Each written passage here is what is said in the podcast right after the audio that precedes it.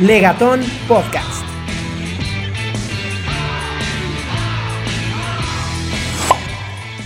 Hola, ¿qué tal amigos? Bienvenidos al décimo episodio de su podcast de Legatón.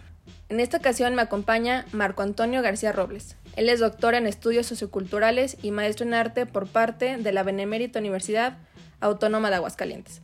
También es director de la Fundación Vida AC. Marco, bienvenido. Es un gusto tenerte con nosotros. Gracias Isabel, a tus órdenes. Muchas gracias Marco. Pues bueno, el tema de hoy son los derechos de las personas que viven con VIH-Sida, eh, pero bueno, me, llama mucho la atención eh, saber qué haces como director de la Fundación Vida, aquí en Aguascalientes. Bueno, pues mira, esta es una asociación civil que surge hace más de 20 años aquí en Aguascalientes por algunas personas que tenían un grupo comunitario de autoapoyo para personas que vivían con VIH. Eh, se fueron consolidando hasta su consolidación legal precisamente, buscando pues eh, ser una organización que apoyara principalmente a las personas con VIH, que también hiciera labores educativas y de prevención. Y bueno, pues esto ha ido evolucionando a algunas otras estrategias, por ejemplo, de atención a personas LGBT o programas muy específicos para personas trans. ¿no? Entonces, yo me involucro en esta, en, este, en esta asociación, de la que ahora soy director, por mi interés eh, de defensa de los derechos precisamente de las personas de la diversidad eh, sexual. Y bueno, pues este, como muchos activistas, pues al conocer casos este, de personas cercanas o conocidas que en algún momento sufrieron casos de discriminación o de una de mala atención, ¿no? médica, social, etcétera. Muy bien. Y bueno, por ejemplo, aquí en el estado de Aguascalientes, eh, bueno, ¿cuál es el objetivo principal de esta fundación? Aparte de lo que ya me has comentado. Bueno, eh, actualmente nuestro, entre nuestros objetivos está atender la temática de la salud integral de las personas con una perspectiva de género y particularmente pues nos interesa el ámbito de la sexualidad, particularmente eh, la prevención de infecciones de transmisión sexual, con énfasis en VIH-Sida, y eh, pues lo que va aledaño a la salud sexual integral, que es la salud psicológica, la salud médica, eh, la atención integral en cuanto a el acceso, por ejemplo, a los servicios básicos de salud, de educación, de acceso al empleo. Vamos, nos interesa que las personas de grupos vulnerables, eh, particularmente, pues tengan también los mismos derechos que la población en general, porque pues desafortunadamente sí hay distinciones, las sigue habiendo desde lo legal, desde los usos y costumbres, y bueno, pues ese es eh, a lo que nos hemos dedicado a lo largo de 20 años. ¿Tú crees que hoy en día eh, las personas con esta, eh, bueno, enfermedad viven con algún estigma? Sí, claro. mira, se ha tratado de, por ejemplo, de a nivel internacional, de dejarla de considerar una enfermedad para pasarlo a una condición crónica de salud. Eh, en el sentido de que eh, puedes tú vivir con VIH, es decir, tener eh, el virus en tu sangre y no tener ningún problema, ninguna enfermedad directa. lo que sucede es que, bueno, depende más bien de un estado general en el cual se pueden desarrollar cuadros como el más grave, que es precisamente el de SIDA. Entonces, se puede vivir con VIH sin tener problemas, pero desafortunadamente, eh, pues eh, sí existen estas situaciones, como bien me comentas, de la discriminación, del estigma, porque, bueno, pues por ejemplo, sucede mucho en el ámbito laboral, que se realizan pruebas muchas veces sin consentimiento, y cuando una persona resulta positiva a, a vivir con el virus del VIH, pues puede ser despedida o puede ser no contratada, ¿no? Esto sigue sucediendo y en los ámbitos públicos y privados, ¿no? Entonces, esta es una de las situaciones que, que más frecuentemente vemos. Los otros problemas que vemos, pues, son una mala atención en el sector médico, por ejemplo, no cuidar la confidencialidad del diagnóstico o no proveer adecuadamente los tratamientos médicos, ¿no? Que son riesgos que están latentes todo el tiempo. Claro. ¿Hay algún instrumento, mecanismo que toman ustedes por parte de, de las Naciones Unidas para asegurarse que estos eh, derechos, que, que, bueno, claro que tienen derechos, pero tienen algunos otros que en, en, en, otros ámbitos de la vida cotidiana, sí se pondrán en práctica en el Estado? Mira, bueno, el, la, México es parte de los tratados internacionales, por ejemplo, de los que eh, ha promovido ONUCIDA, y entre ellos está el acceso, el acceso universal a antirretrovirales. Es decir, que cualquier persona tiene derecho a tener garantizado su tratamiento por VIH, eh, independientemente de que tengas o no derecho a biencia. Entonces, ese pues, es un aspecto positivo, pero últimamente ha estado en riesgo por la forma en que se está manejando el sector salud pues, de la federación, que desea centralizar las compras de medicamentos y que esto pone en riesgo el abasto pues, para todos los estados de la República. ¿No? Esta es una de las situaciones que, que se ven. Eh, otra temática que, que, siempre está latente es el asunto de la criminalización.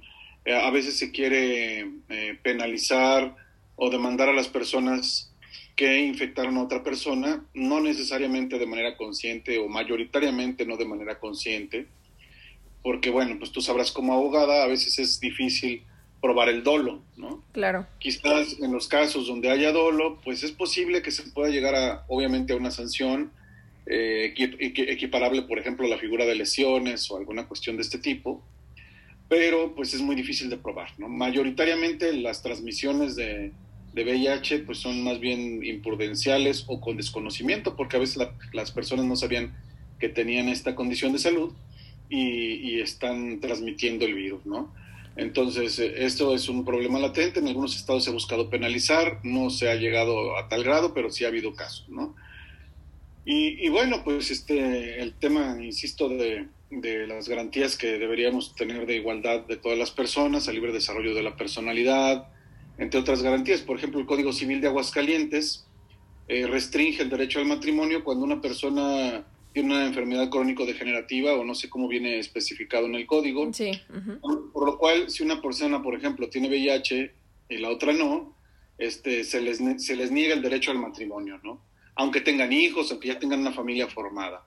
Entonces, ante estos obstáculos, nosotros como organización hemos promovido acciones legales como los amparos para permitir que eh, se puedan desarrollar esta protección de derechos, ¿no? De matrimonio, o de reconocimiento de hijos, que también a veces puede ser una problemática, ¿no?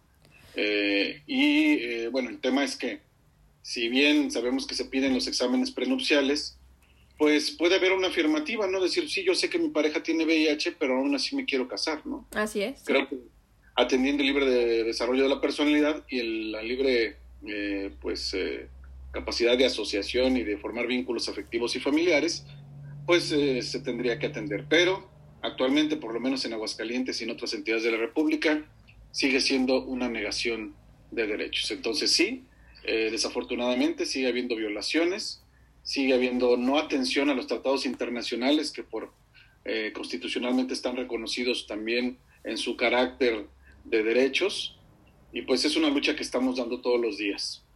Oye Marco, y además de tu fundación, eh, bueno, donde ustedes también brindan orientación jurídica, ¿dónde más en el estado de Aguascalientes podrían acudir estas personas? Eh, mira, eh, a veces también hay apoyo eh, desde el Observatorio de Violencia Social y de Género, que también ahí a veces compartimos programas o atenciones o personal, porque pues no, no son muchas las personas que se dedican a, a la, defensoría, de Derechos Humanos. también hay algunas personas muy valiosas en la Comisión Estatal de Derechos Humanos que pues se ha visto muy, muy restringida de su actuar con la pandemia han limitado su personal y la atención de casos, pero sí hay también hay algunas personas que pueden hacer una orientación adecuada. Eh, y pues bueno, también hay, hay, otras asociaciones civiles, pero bueno, eh, que también hacen la cuestión de, defensoría en cuanto a desde, desde la cuestión del activismo, pero no siempre con los recursos legales, ¿no? Más bien con, con estrategias de activismo, ¿no? Como lo que se conoce en inglés como advocacy o el lobbying, el, cabildeo o defensoría, ¿no? Eh, no siempre legal, pero sí apelando a términos legales. Ok, Marco. Bueno, y háblame sobre la discriminación de la revelación de los datos de salud. ¿Te ha tocado ver algún caso así? Eh, sí, por supuesto. Este, pues a veces es una forma hasta de pues una forma de amenaza, ¿no? Por ejemplo, en una cuestión laboral, ¿no? Este, pues te corro y si amenazas con demandar, pues les digo a todo mundo que tiene SIDA, ¿no? Por ejemplo, ¿no? Sí, claro. Como y como hay algo que, que, no es similar como la muerte civil, pero sí, sí te, a veces el conocimiento de tu estado de salud sí te genera una muerte social, es el término que se ha usado a veces en el activismo, ¿no? ¿Por qué? Porque pues sigue habiendo discriminación, ¿no? La gente no quiere convivir o estar con una persona que aunque ya se ha demostrado que pues no es, no es, de hecho no es una enfermedad contagiosa, no convivir con una persona que tiene VIH o SIDA no significa que te vayas a enfermar, ¿no? Este, pero sí mucha gente lo sigue creyendo, ¿no? Es algo que no se ha podido erradicar desde los años 80 esta creencia y este, pues son muchos los casos en los que se amenaza con, con, revelar la información, por ejemplo, ¿no? Eh, ¿Cuál es el...? Perdón. O bien cuando vas perdón, cuando vas al tratamiento médico, desafortunadamente a veces se dedica un solo día o a áreas específicas y a veces es pues bastante evidente, ¿no? Que, para las personas que están esperando un servicio, pues así como que digan, ay, mira, está la fila de, las, de la gente rara o de la gente con VIH, ¿no? Sí, es la, actitud de la sociedad. O ha pasado también casos donde la enfermera o el, o el asistente médico, que pase la persona con VIH, ¿no? O sea, esto ha sucedido, ¿no? Y, bueno, ya recientemente, no tan evidentemente, pero estos casos sí suceden, ¿no? Entonces, pues eh, el, derecho a la confidencialidad del estado de salud, pues corresponde a todos los pacientes y de todas las enfermedades, ¿no? Incluso fuera una gripa, pues no tiene un médico decir, tengan cuidado porque Isabel tiene gripa, ¿no? Así es. O coronavirus, ¿no? Que ahorita es lo que está ocurriendo, ¿no? ¿Cuál es el peor acto de discriminación que te ha tocado ver a ti en esta fundación o, este por fuera? A mí no me ha tocado, ah, pero los primeros casos de, por los cuales se fundó la organización eran, créeme, bastante graves, ¿no? Por ejemplo, a un, a un paciente que estuviera internado en una institución de salud, que le dejaran su comida en la puerta porque ni los enfermeros ni los médicos querían entrar, ¿no? que, no cambiaran, por ejemplo, de, pañal o que no limpiaran su, su cama de, una, de un paciente con VIH. ¿no? Esto sucedía muy frecuentemente, te estoy hablando todavía, no sé, bueno, decir, hace 20 años, era algo que sucedía, ¿no? Eh, la expulsión de, de personas con VIH de, las, de sus familias, por ejemplo, ¿no? De, literalmente corridos de sus casas, ¿no? Sí. Eh, eh, o que les quitan los hijos, eh, o, que, o que les quitan sus propiedades, ¿no? Este tipo de cosas eran muy comunes, insisto, hace 20 años y hace más todavía eran más comunes, ¿no? O sea, aunque había pocos casos, pero los, eran situaciones muy lamentables, muy lamentables, muy dolorosas, muy inhumanas, ¿no? ¿Cuál sería una recomendación tuya o alguna observación que tengas para, para el estado de Aguascalientes en, en cuestión a los derechos humanos para las personas que viven con, esta enfermedad? Mira, pues necesitamos primero que se primero que se actualice el Código Civil, por ejemplo, que en las instancias de defensa laboral pues se atiendan estas problemáticas ¿no? de, de, exclusión por condición de salud, eh, que que, bueno, por ejemplo, instituciones en general de, de salud es donde lo vemos más, que, que, a veces hay una inadecuada atención, eh, pues que se, se, activen. Hay algunos protocolos ya establecidos, ¿no? Eh, y esto también debo decir, por ejemplo, está asociado a la orientación y a la identidad sexual, que conlleva a una doble o triple discriminación, ¿no? Y le puedes añadir otros casos que, le suman componentes de discriminación, ¿no?